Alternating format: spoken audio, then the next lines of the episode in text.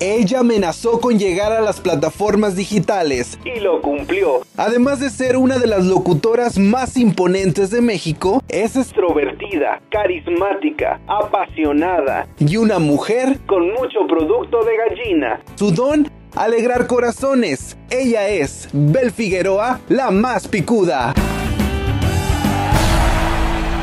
Hola, ¿qué tal? Bienvenidos a un episodio más. Soy la más picuda, soy Bel Figueroa y hoy estamos aquí para hablar de relaciones tóxicas.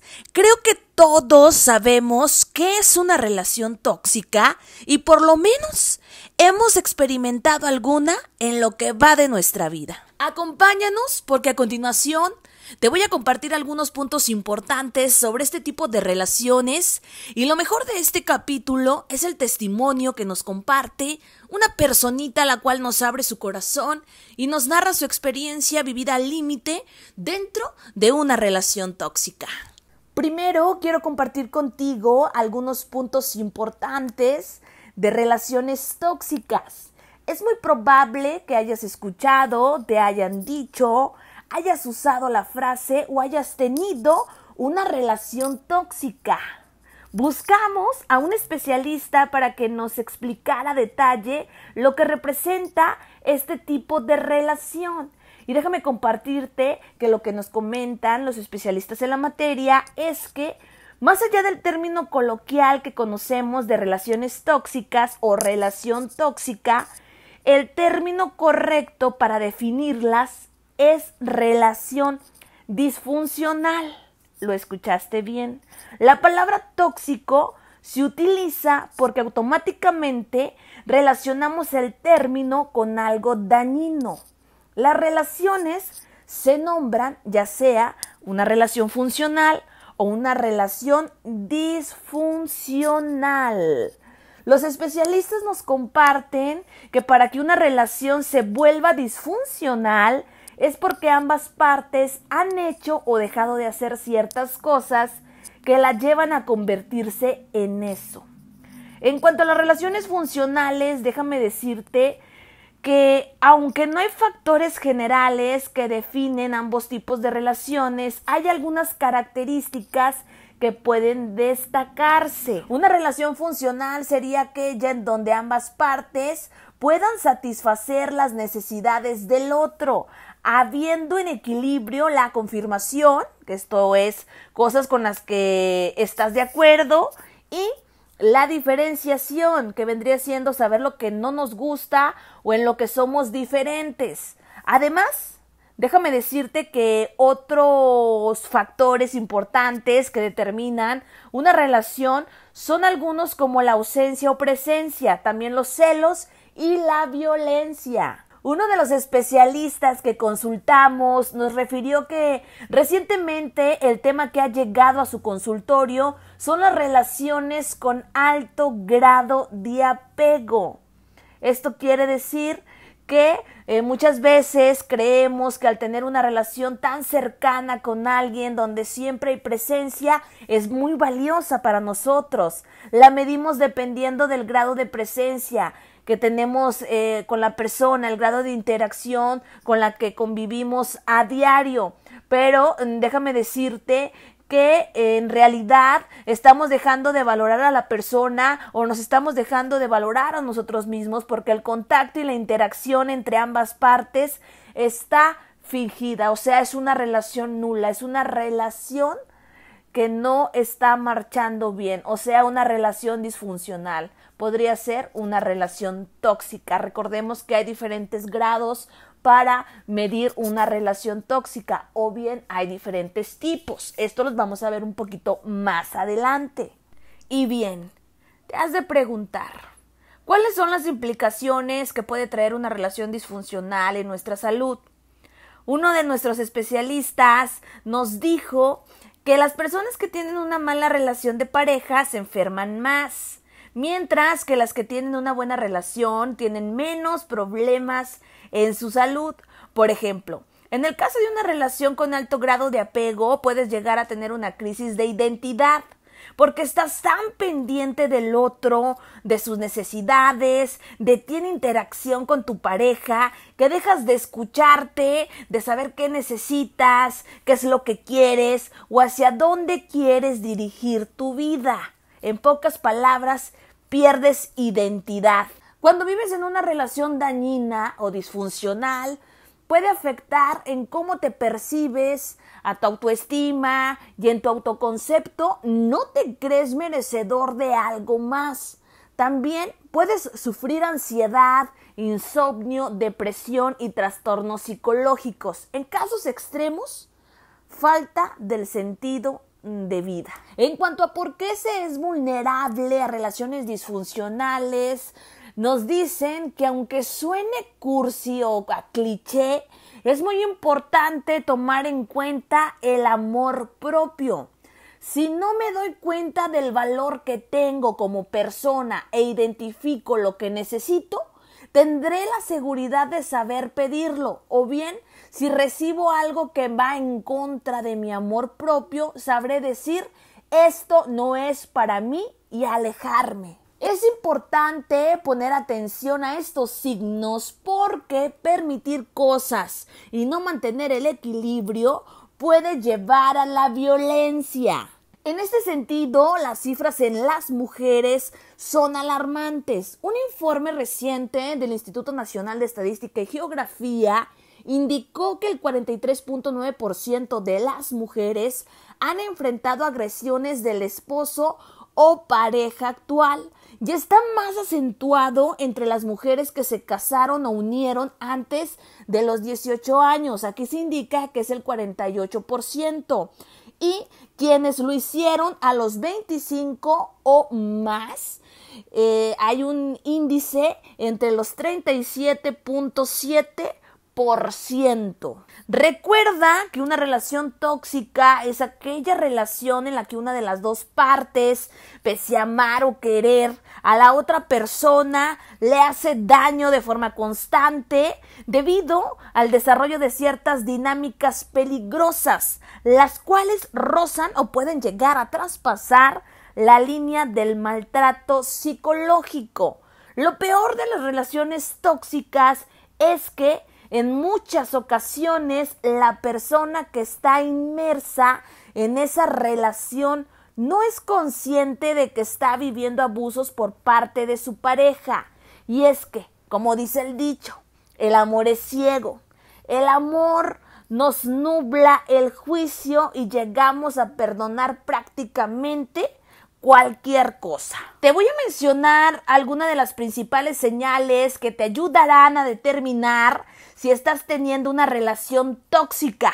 Número uno, no le gusta que estés con tus amigos.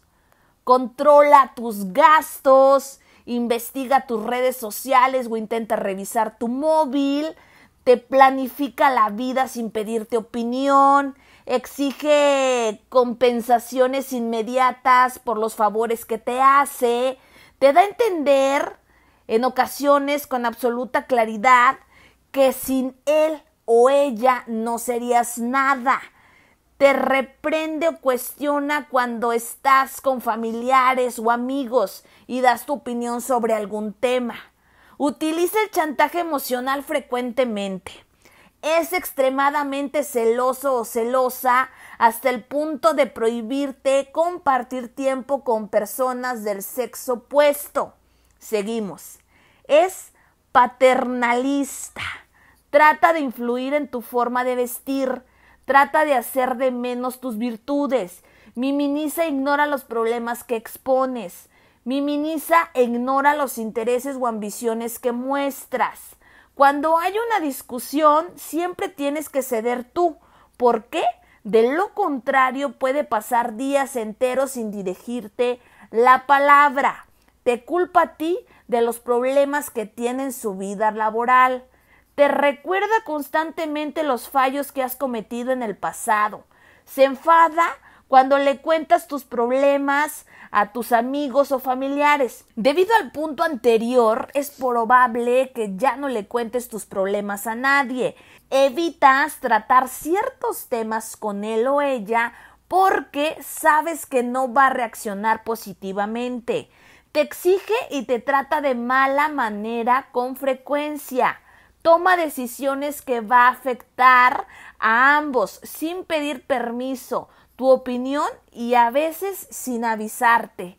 Tienes relaciones sexuales con él o ella aunque no tengas ganas para satisfacer o evitar que se enfade. Te hace chantaje o directamente te puede llegar a exigir para llevar a cabo prácticas sexuales que no te gustan. Te compara con parejas anteriores en el plano sexual y te recrimina tu comportamiento. Como hemos dicho con anterioridad, existen diferentes tipos de relaciones tóxicas. Cada relación tóxica dispone de sus propios mecanismos. Te voy a presentar las formas más habituales. Escucha con atención. El control. Uno de los integrantes basa su relación de pareja en el poder y dominio sobre el otro la dependencia o codependencia. Uno o ambos integrantes de la pareja necesita al otro para lograr una sensación de bienestar. Idealización. Uno o ambos integrantes es incapaz de aceptar que la pareja o la relación posea algún tipo de defecto. La mentira. Uno o ambos integrantes basan su relación en engaños, ya sea para dar una imagen más atractiva o para no entrar en discusión. Caridad. Uno de los integrantes mantiene la relación únicamente para no hacer daño al otro. Delegación.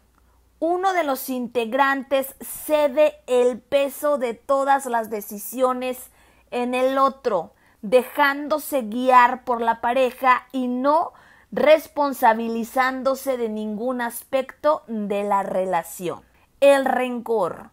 Uno de los integrantes decide mantener la relación sentimental ante un desengaño, por ejemplo, una infidelidad, pero no por ello se lo perdona y utiliza esta situación para reprocharle con frecuencia. La desatención uno o ambos integrantes brinda más atención a cualquier otro aspecto que a la relación de pareja como tal. Lo primero que hay que señalar es que absolutamente todos podemos tener comportamientos tóxicos. De hecho, seguramente hayas podido verte reflejado en alguno de los puntos anteriores, independientemente de que seas hombre o mujer. No te preocupes, es normal, nadie es perfecto y todos cometemos errores. Sin embargo, cuando bastantes puntos de los anteriores se repiten con frecuencia, o cuando alguno de ellos es muy intenso, sí debemos empezar a preocuparnos. Ya escuchaste la lista anterior, y si crees que tu pareja es una persona tóxica, los pasos a seguir deben de ser los siguientes. Reempodérate es probable que la relación que has tenido te haya ido robando poco a poco las fuerzas y la dignidad. Es importante que vayas reempoderándote poco a poco para poder ir saliendo de esa relación tóxica. La mejor forma de hacerlo es junto al siguiente punto. Habla con tus familiares y amigos. Tus familiares y amigos pueden ayudarte a empoderarte y demás pueden ayudarte a valorar si realmente tu pareja es tóxica o no. Escúchalos, ¿eh? Hablar con él o ella. Una vez que te sientas con fuerzas, puedes sentarte a hablar tranquilamente con tu pareja. En algunas ocasiones, una charla de este tipo redirige la relación hacia un mejor puerto. No lo dejes pasar para evitar enfrentamientos, pues de lo contrario, solo tú serás el perjudicado. Eso sí, Habla con respeto y la mayor tranquilidad posible. Empezar una conversación de este tipo con ataques y recriminaciones, déjame decirte que no te facilitará las cosas en lo absoluto.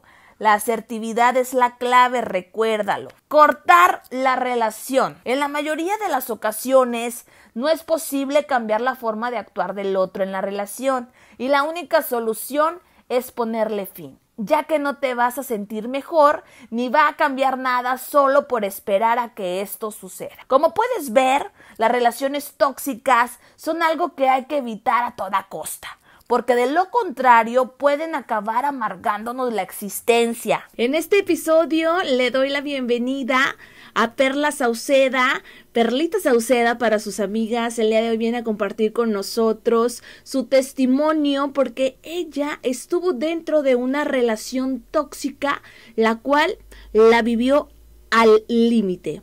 Perla, bienvenida. Me da mucho gusto que estés con nosotros. Gracias por abrir tu corazón en este capítulo. Gracias por compartirnos tu experiencia. Hola, mi nombre es Perla Sauceda y hoy les quiero compartir esta experiencia que viví en una relación tóxica. A mí me sucedió esto en el año aproximadamente del 2015 al 2017. Mi relación duró dos años y espero que mi experiencia les sirva a las personas que en este momento se encuentran en una situación similar. Al principio, como todas las relaciones, empezó pues muy bien el muchacho era súper buena onda conmigo, me trataba muy bien, su familia me trataba muy bien, él siempre me trató con respeto. A mediados de primer año todo iba muy bien. De repente me empezó a prohibir cosas, me empezó a privar de cosas que, no sé, yo decía a lo mejor, pues es que el chavo me quiere, a lo mejor no quiere que conozca a alguien más, o no sé, yo, todos los cambios que él fue haciendo conmigo, yo todos los fui justificando, como quien dice. El cambio se dio poco a poco, o sea, fue haciendo reglas, fue diciendo, por ejemplo, no puedes usar ropa muy ajustada, no puedes tener el celular todo el tiempo. Cuando yo estoy de viaje, tú tienes que contestarme las llamadas y estar en línea todo el día. Me ponía saldo exclusivamente para que yo hablara con él todo el día. Y fueron reglas que él fue metiendo poco a poco. Para mí fue algo normal o a lo mejor porque nuestra relación ya tenía otro nivel, ¿verdad? Porque yo vivía con él. Él me hizo muchas cosas, me prohibió amigos, me prohibió mi familia. Yo venía a ver a mi familia una vez al, ¿qué? Al mes dejé de verlos, dejé de hablarles, me rompió mi celular e incluso dejé de, creo, de bañarme, asearme, de maquillarme pintarme porque eran cosas que a él no le gustaba. Simplemente quería hacerlo lo mejor para que la relación mía funcionara. Al principio no lo compartía con nadie. Todo lo que él me hacía o me decía, porque el daño no, no fue solo físico, fue también psicológico. Y no se lo decía a nadie. Duré dos años con él y del primer año yo no se lo decía a nadie, todo me lo callé, todo lo soporté yo y ya después se lo platiqué a mis amigas, a mis papás, se los platiqué ya casi cuando llegué a mi casa toda derrotada. La peor cosa que me pasó en esta relación fue, aparte de física, porque hubo mucho daño físico, fue más el daño psicológico, llegar a perder la cordura. Al principio sí era bien tóxica, por así decirlo. Yo lo celaba mucho a él al principio, cuando lo fui conociendo decía yo, ya, que se lo queden, o sea, que se quede con otra, que se vaya. Era muy chiflado con las mujeres. La verdad me di cuenta que no era sano cuando me empezó a golpear. Por ejemplo, la primera vez que él me pegó, me rompió la nariz, de hecho me desvió la nariz. Desde ahí supe que no estaba bien lo que estaba pasando y que se podía poner peor y aún así no me fui de ahí. Yo seguí con él hasta que se puso más grave el asunto. Yo a mis amigos les comencé a comentar ya cuando yo empecé a perder mi cordura, empecé a decirles que, yo prefería verlo que se fuera con alguien más o tal vez que se muriera. Cuando yo empecé a decir eso, supe que yo ya no estaba bien. Mis amigos todo el tiempo me estuvieron aconsejando que lo dejara. Yo tomaba sus palabras y agarraba valor en ese momento, al final volvía con él. Siempre había algo que me hacía volver y de hecho la mayoría del tiempo me mantenía amenazada con cosas privadas mías que iba a mostrarle a mi familia, que me iba a quitar mi reputación y, y eso era lo que yo siempre tenía miedo por cosas que me hacía hacer y luego me tenía amenazada con cosas que, que él tenía en, en su poder. El momento en el que yo dije ya no más fue una última vez que fui a visitar a mis papás. Yo estaba ahí con ellos, yo ya no quería regresarme con él. Y le dije a mi mamá que ya no quería estar con él. Mi mamá no me entendía, ni mi papá tampoco, porque porque ellos no sabían de nada, o sea, no sabían por qué me quería quedar yo con tanta insistencia. Nunca les comenté nada hasta el punto de quiebre. Cuando llegamos a la casa, empezó a pelear conmigo por un chico que me saludó, que era un amigo de la infancia. Entonces empezó con sus celos tóxicos y a hacer ideas, a hacer historias. Y fue cuando dije yo, ya, yo no voy a discutir nada, tú por tu camino, yo por el mío. Entonces él dijo que yo quería dejarlo para estar con ese chico. Dijo, tú no te vas a ir de esta casa, si te vas a ser muerta, te a ir en una caja. Y esas palabras retumban en mi cabeza. Cuando pienso en cosas fuertes que me han pasado, esas palabras no se me olvidan. Desgraciadamente yo decidí ponerle punto final muy tarde porque cuando yo dije ya no más, pues si estoy viva es de milagro. Sí tomé una terapia con una psicóloga. Me sirvió mucho para desahogarme, pero creo que el apoyo más fue de mi familia y mis amigos. El mensaje que yo les puedo dar a las personas que están teniendo algún tipo de relación tóxica es que si no se han dado cuenta, abran bien los ojos, se va a notar de voladas, van prohibiendo cosas, van prohibiendo amigos, les van a prohibir el Facebook, todas las redes sociales, la vestimenta, que no volten a ver a otra persona. Ese tipo de toxicidad así empieza y, y a lo mejor ustedes lo van a ver normal, pero ya cuando algo no es normal, pues no es sano. Aléjense de una relación así. Y a las personas que ya se dieron cuenta y no quieren abrir los ojos, nadie las va a hacer entender hasta que toquen fondo. Pero si no es necesario que toquen fondo, por favor, abran los ojos. Alguien que los quiere no los va a tratar mal. Sí me ha dejado secuelas físicas. De hecho, mi respiración. Se escucha como, como si estuviera agitada. En realidad no estoy agitada, estoy hablando normal, pero eso es a causa de una desviación que tengo en el tabique. En lo psicológico, pues me hizo una persona muy insegura. Ahora lo veo como una lección de vida. Hay cosas que prefiero no contar. Si uno llega a este punto es porque quiere. Ahora que yo ya pasé por esto, no me cierro, ¿verdad? A que alguien se acerque conmigo y quiera platicar, porque si alguien quiere conocer mi historia bien, bien, yo se la puedo platicar. Después de esta relación he tenido dos relaciones más. Todos pueden salir adelante y tener una relación normal después de esto. ¿Qué espero de una persona? Una persona que no me eche mentiras que me hable bien desde el principio, que me conozca como soy y me quiera así, tal cual. Si no hay confianza, siempre va a haber inseguridad. Y si siempre hay inseguridad, siempre va a haber celos. Y si siempre hay celos, siempre va a haber toxicidad. Y así te vas, te puedes ir en una cadenita que van desatando cosas. Espero realizar algunas metas que tengo y pues ahorita no, no, no quiero una relación, solo me interesa trabajar, ya veremos después qué pasa. Lo que aprendí en esta relación fue a ser más fuerte, a ser más independiente, a escoger bien a mi pareja, a salir adelante yo sola. De hecho me independicé, me enseñó a ser más fuerte esta relación. Busquen ayuda porque siempre va a haber alguien que les ayude. Agradezco infinitamente a Perla por compartir su experiencia, pero sobre todo por abrir su corazón. Sabemos que no es nada fácil voltear a ver el pasado y sobre todo cuando aún hay heridas por sanar. Te comparto las redes sociales de Perla Sauceda, así la encuentras en Facebook, por si quieres eh, contactarla, pedirle algún consejo o ayuda. Te invitamos a ti para que reflexiones y le pongas punto final a esa relación que solo puede traer desgracia a tu vida. Busca ayuda, recuerda que no estás solo no estás sola. Gracias por habernos acompañado en este episodio. Yo soy la más picuda, yo soy Bel Figueroa y me va a dar muchísimo gusto que nos escuches en el próximo capítulo.